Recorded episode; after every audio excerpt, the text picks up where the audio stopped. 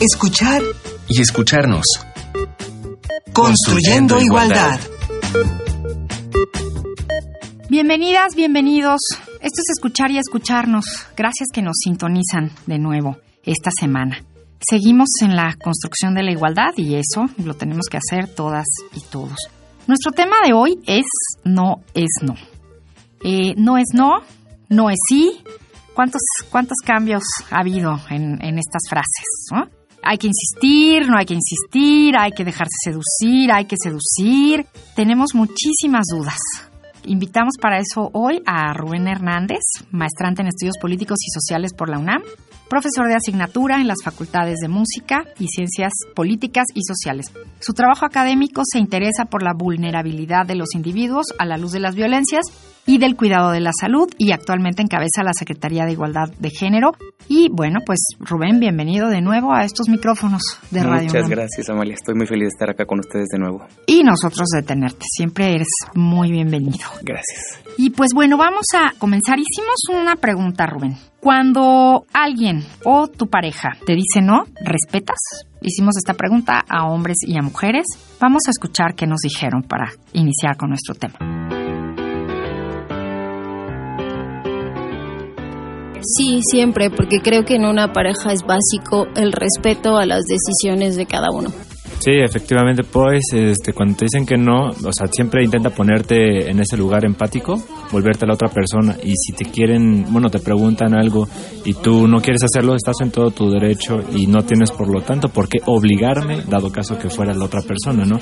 Entonces tienes que, antes que nada, ser empático con tu pareja para poder comprender por qué te está diciendo que no.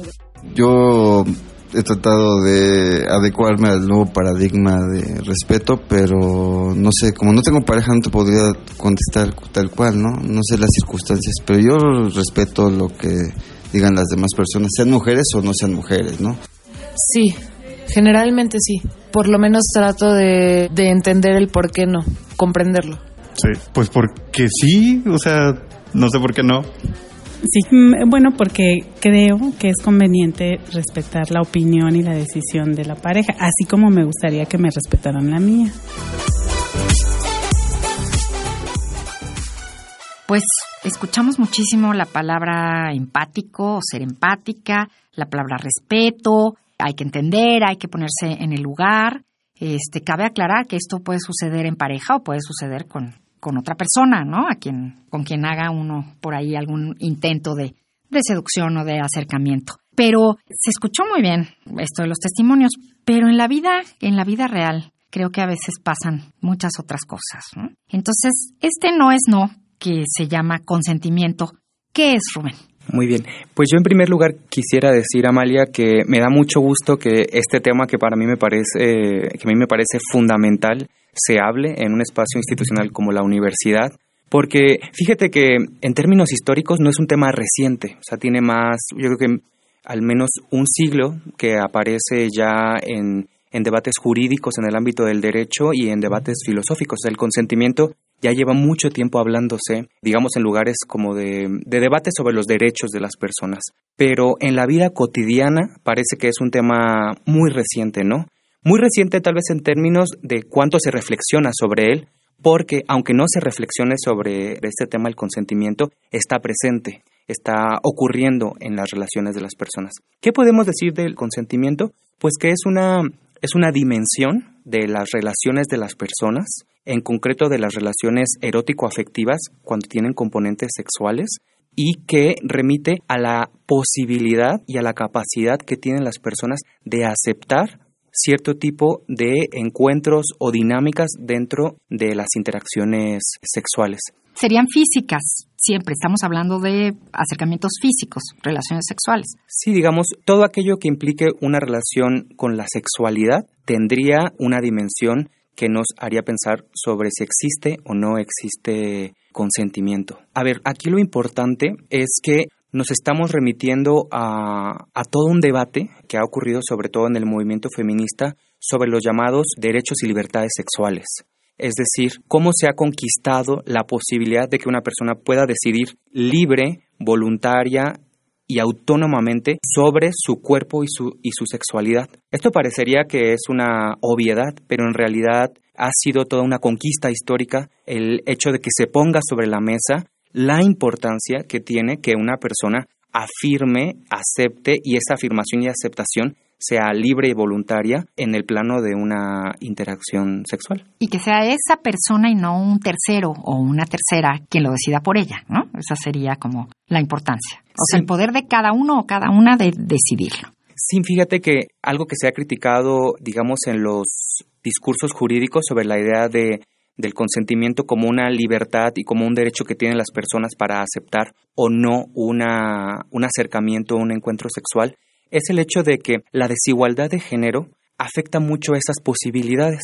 Por ejemplo, algo que ha sido muy interesante reflexionar es qué pasa, por ejemplo, en el vínculo conyugal, ¿no? Se sabe que en México, hasta la década de los noventas, se tipificó la violación conyugal como un delito, porque antes se asumía que cuando hay una relación establecida formal, erótico-afectiva como el matrimonio o incluso muchas veces en, la relación de pareja, pues todos los contactos sexuales eran válidos y posibles y no había que preguntarse si una de las dos personas en el, en el vínculo erótico quería o no quería tener esa, esa interacción. Y bueno, cuando se empieza a reflexionar sobre la importancia de la, de la autonomía y de la capacidad de decidir de las personas, pues bueno, se, da, se hace visible que todo el tiempo hay que reflexionar sobre eh, esta libertad que tienen las personas para decir si quieren o no quieren tener un encuentro de este tipo. O sea, se veía como algo obligatorio entre las parejas, ¿no? Sí, imagínate, imagínate que cierto tipo de sujetos, y digámoslo pues de forma franca, las mujeres en concreto, tuvieran que ocupar un lugar dentro de un vínculo con otra persona, pensemos en, en un varón, donde toda su sexualidad y todo su placer esté orientado hacia complacer a la otra persona y donde su deseo y su voluntad no estén en primer plano reconocidos como algo importante. Sino a ah, disposición. Exactamente. Y entonces estamos hablando de que el consentimiento va a incorporarse en el discurso y en la reflexión como una condición necesaria para que exista igualdad en las relaciones sexuales. Es decir, puede haber múltiples formas de relaciones sexuales, pero esas van a ser siempre asimétricas, violentas, egoístas, injustas, si no toman en cuenta que la voluntad y el deseo de las personas tiene que ser recíproco para que sea igualitario. Y entonces, mientras no se toma en cuenta que la voluntad de una persona y la voluntad de la otra persona y el deseo de una persona y el deseo de la otra persona son igual de importantes, pues se van a seguir construyendo relaciones basadas en la simetría pues de poder y de la validez que tiene una persona de conseguir que sus derechos y sus deseos se consumen y de otra pues posiblemente no. Y esto es en pareja y también no en pareja. O sea, no, no importa si es tu pareja o si es alguien que quiere este acercamiento, uno debe tener el derecho de decir sí o no. Sí, por supuesto. El tema del consentimiento sexual está muy presente, por ejemplo, en todos los debates jurídicos sobre el tema de la violación. Se habla de que la violación sexual es justo el opuesto al consentimiento, ¿no? La violación sexual puede ocurrir en vínculos formales o, informales, pero también sabemos que el consentimiento ocurre, digamos, es, es, una dimensión que importa también cuando no hay, un, no hay un vínculo de pareja o erótico afectivo. Es decir, el consentimiento no es algo que tenemos que pensar solamente cuando tenemos un vínculo erótico afectivo, es algo que hay que pensar todo el tiempo respecto a los acercamientos que tenemos con otras personas en el plano sexual. Pues llegó el momento de escuchar nuestra propuesta musical del día de hoy, que a mí siempre me parece muy importante y no sabes cómo ponemos ganas en, en elegir las canciones. El día de hoy tenemos una canción que se llama No es No y está interpretada por Axel, que es el autor, y por Soledad Pastoruti. Ambos son argentinos, él es un cantautor y ella es una cantante. Y lo importante de esta elección es que esta canción formó parte el año pasado de una campaña de UNICEF que se llamó Fin a la Violencia, para poner fin a toda práctica violenta. Entonces toca un poco nuestro tema, pero también al ser campaña de UNICEF, iba dirigida también a niños en contra de cualquier tipo de violencia física, emocional y también violencia sexual. Entonces vamos a escuchar No es No.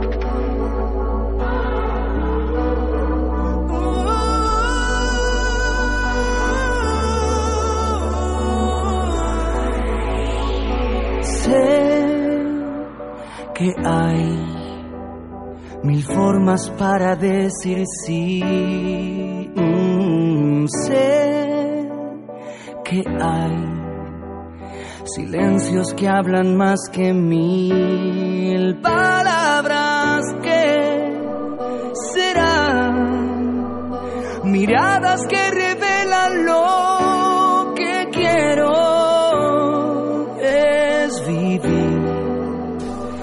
mi libertad para frenar, para evitar, sin explicar,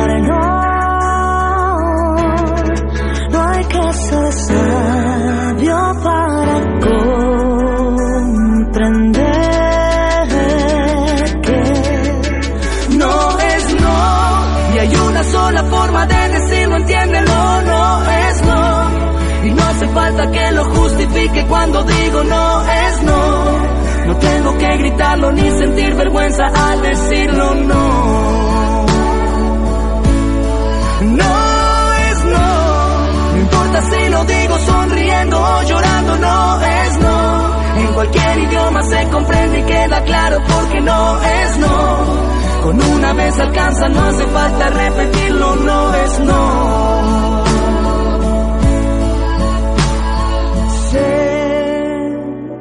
Que hay distintos modos de sentir. Mm, sé que hay secretos que prefiero abrir al viento. eso es vivir sin miedo y poder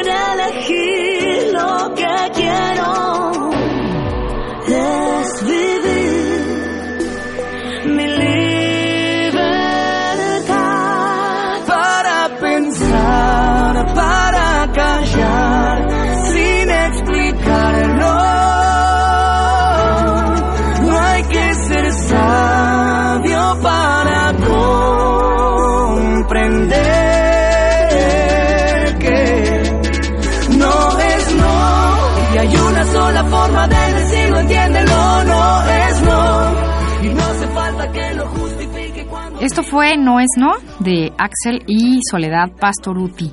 No es no y hay una sola forma de decirlo. Entiéndelo. No es no y no hace falta que lo justifique. Así debe ser nuestro no. Y a ver, ¿cuáles son las reglas del consentimiento, Rubén? ¿Ha habido cambios en los últimos tiempos? Que yo siento que sí, ¿no? Estamos viviendo un, un momento en donde se están estableciendo las reglas del juego de muchas diferentes maneras y las reglas de las relaciones. ¿Qué pasa? ¿Quién establece estas reglas? Muy bien. Sí, mira, a mí, a me parece que en los últimos años comienza a ser mucho más visible el tema del consentimiento como una dimensión que hay que poner sobre la mesa a la hora de vincularnos de manera erótico-afectiva. Yo ya veo a veces en, en las paredes de la universidad que hay carteles que dicen no es no, y es una, digamos, una fórmula política que me parece que ha sido muy importante para hacer visible la importancia que tiene reconocer y aceptar claramente cuando una persona dice que no, como una verdad incontestable que no puede transgredirse. Tú me preguntas que cuáles son las reglas del consentimiento. A mí me parece que en este momento, aunque ya se comienza a reflexionar mucho sobre el tema, todavía hay una serie de, dinámicas pues muy que a mí me parecen muy lamentables a la hora de entender el, el, consentimiento porque digamos una de las cosas que se ha estudiado es que la dinámica más general del consentimiento en las relaciones sexuales entre hombres y mujeres en vínculos heterosexuales es que los varones están los varones tienen una relación propositiva y activa frente a la idea del consentimiento y las mujeres tienen una posición receptiva y de aceptación o no de esa proposición, lo cual ya establece una, digamos, una, una, dinámica problemática, porque nos habla de que los varones tienen deseo y los varones proponen y los varones se acercan y a veces le atinan y a veces no, y a veces su propuesta es aceptada y a veces no, y las mujeres ocupan una posición más receptiva y son ellas quienes deciden si aceptan o no ese acercamiento de tipo sexual que proviene, digamos, de un varón que puede tener una relación, pues, este, formal o informal con ellas, ¿no? Y entonces esto es problemático porque, pues, en primer lugar suspendería, por ejemplo, la pregunta de por qué las mujeres no pueden ser también sujetos, pues, activos y propositivos en el plano uh -huh. eh, sexual. Y en segundo lugar, porque parecería que es responsabilidad de ellas ser lo suficientemente claras para que los hombres entiendan hasta qué punto pueden avanzar o no.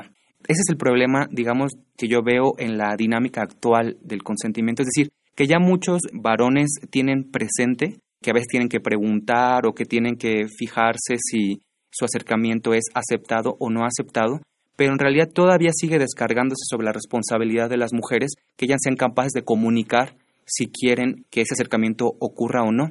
Y la verdad es que por las condiciones de desigualdad de género y la forma en que se educa sexualmente a mujeres y a hombres, es complicado. Sigue habiendo una confusión. Parece, el tema del consentimiento es que para mí es un, un malentendido todavía. O sea, todavía sigue dirimiéndose en un plano del malentendido. Yo la forma en que cuando doy pláticas o, hablo de este tema con estudiantes, la forma como caricaturesca que hago para, para hablar del tema es que por la forma en que se educa sexualmente a las personas en México, una forma todavía conservadora y no tan afirmativa de la, de la libertad sexual y de la, de la importancia que las personas nos desarrollemos de una forma libre y plena en la sexualidad, pues todavía se sigue educando a las mujeres a que la sexualidad activa de las mujeres es este un criterio que las que las podría tachar de ser malas mujeres. Por ejemplo, una mujer sexualmente activa podría ser una mujer pues menos pura o menos, pues sí, menos pura, menos, menos blanca, ¿no? Para el entendimiento de una buena mujer, ¿no? En cambio, un hombre activo, pues, o sexualmente activo, pues no está visto como, como algo negativo, ¿no? Y por esta razón, las mujeres, cuando, cuando estén educadas a, a vivir su, su vida sexual, pues se les enseña a que aunque sí quieran un encuentro sexual, tienen que decir que no para no verse fáciles, porque ser una mujer fácil no es algo bueno, ¿no? En este entramado cultural.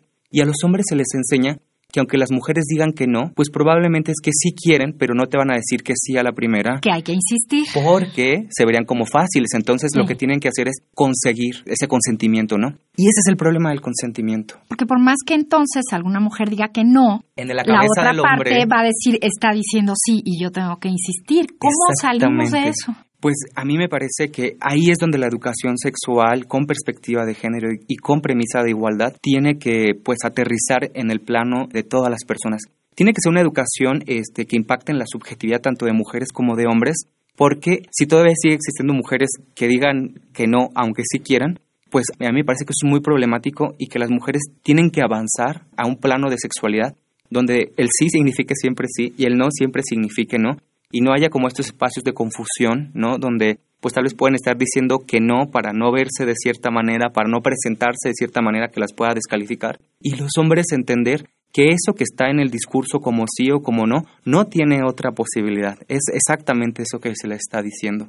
Ahora, bueno, yo también tengo que decirte que está completamente estudiado también en, el plano de, de los estudios de género, que no todo lo que ocurre en esto que aquí llamamos sí y no se dice con palabras hay muchas veces que las personas están en un encuentro sexual y pues que una persona puede claramente notar que hay una incomodidad, que hay un dolor, que hay un este un alejamiento, que hay un reparo, ¿no? Y tenemos que aprender a también leer esas formas de comunicación no verbal que ocurren, digamos, en, el, en los vínculos erótico-afectivos y que nos tienen que poner, sobre todo en la premisa de las personas que queremos o que tenemos una intención sexual con las otras personas, a respetar y a, entender que la persona que tenemos enfrente es una persona con voluntad, es una persona con deseo y que ese cuerpo de esa persona y que esos deseos de esa persona no pueden ser transgredidos.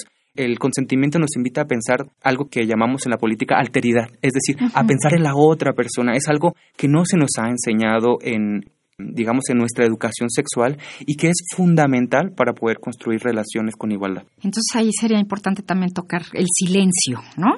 Pues el silencio tiene que verse con sensibilidad, tiene que leerse el lenguaje corporal. O sea, aunque no esté expresado, no quiere decir que sí. Sí, yo no sé si el público y tú, Amalia, recordarán este famoso caso de la manada en, en, España. Sí, Cuando a la chica, pues que fue agredida, le preguntaron en una audiencia si ella había dicho no. No. Y entonces ella respondió, yo no dije que sí, pero tampoco dije que no. Entonces ellos podrían haber entendido cualquiera de las cosas.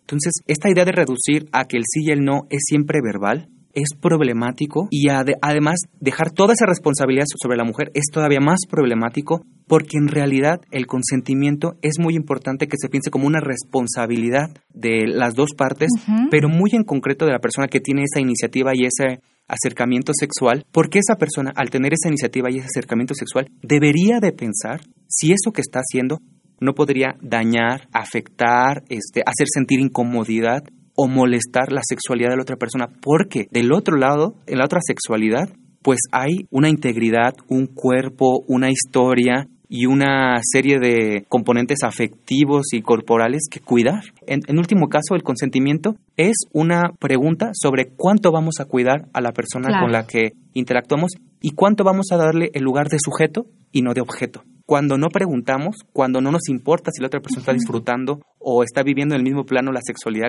que nosotras o nosotros, estamos dando una calidad de objeto, no una calidad de sujeto. Y necesitamos relacionarnos con sujetos. Me parece excelente esta manera de plantearlo de tu parte. Pues tenemos unas recomendaciones. Tenemos ahora varias cosas que ver, videos sobre consentimiento. Si no puedes entender acerca del concepto de consentimiento como definición clara sobre qué es, imagínate que en vez de tener sexo con alguien, le preparas una taza de té. Entonces tú puedes preparar una taza de té, o no. Pero si lo preparas, sabes que podrían tomarlo o no tomarlo. Aprendamos a reconocer el consentimiento en las relaciones interpersonales. Te recomendamos el video Explicamos el consentimiento, en el que conocerás más sobre este concepto. Búscalo en YouTube con el nombre El, consentimiento, de Blue Seed Studios.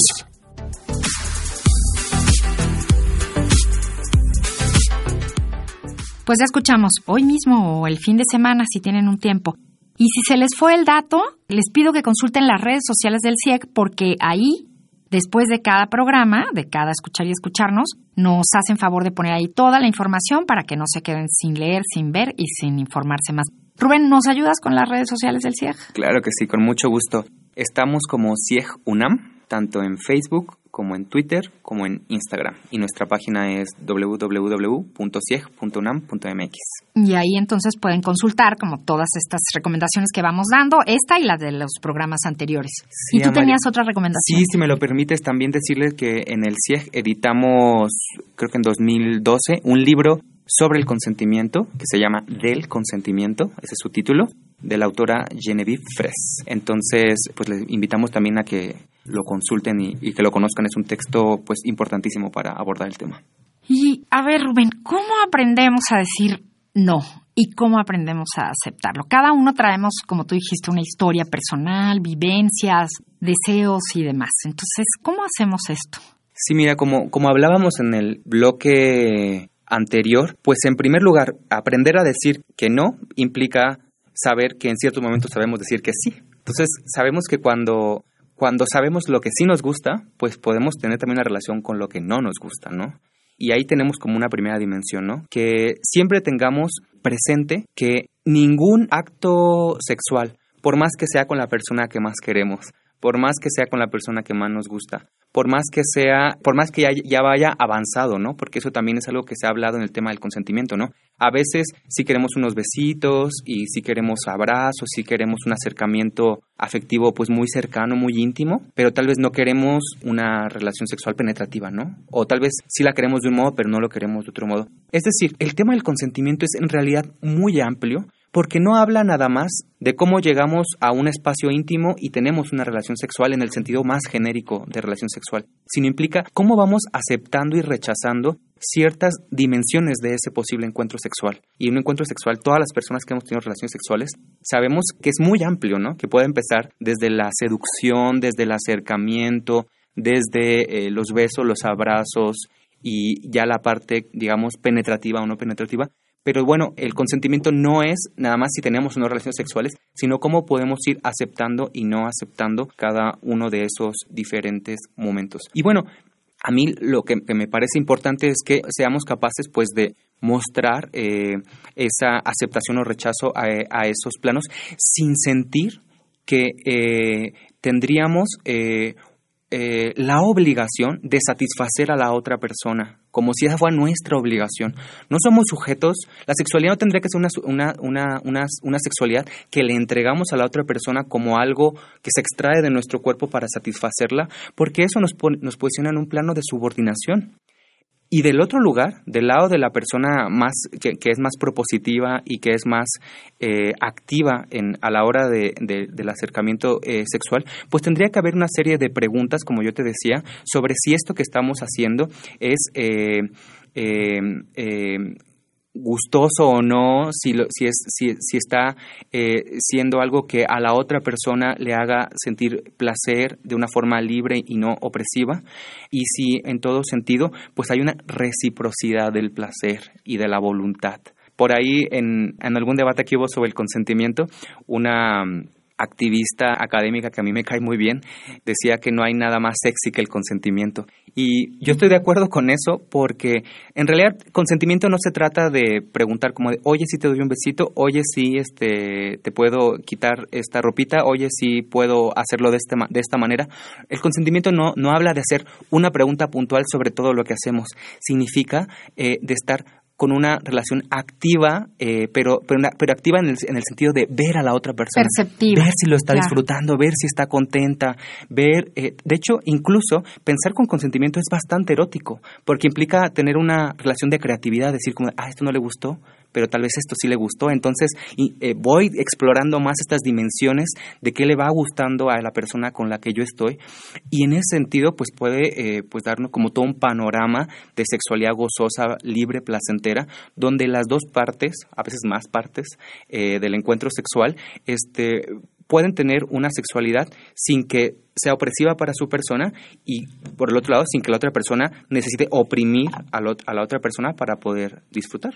Es pensar en el otro o en la otra. Es un ejercicio completo de alteridad, de, de otredad y de, y de reconocimiento de que no podemos tener ninguna libertad ni ningún derecho sobre la base de aplastar la libertad y el derecho de otra persona. Es, a mí me parece que es un tema de justicia básica, pero por la manera en que se ha educado a mujeres y a hombres a vivir la sexualidad, muchas veces tiende a pensarse que las mujeres están obligadas a tener una sexualidad en la que complacen y los hombres una sexualidad en la que buscan ser complacidos, ¿no? Y eso eh, pues no puede seguir siendo si queremos construir relaciones igualitarias. Muy bien, pues hay que preguntar, observar, escuchar y respetar al otro. Y siempre, siempre no es no. Exactamente. Muchísimas gracias, Rubén. Pues esto fue Escuchar y Escucharnos.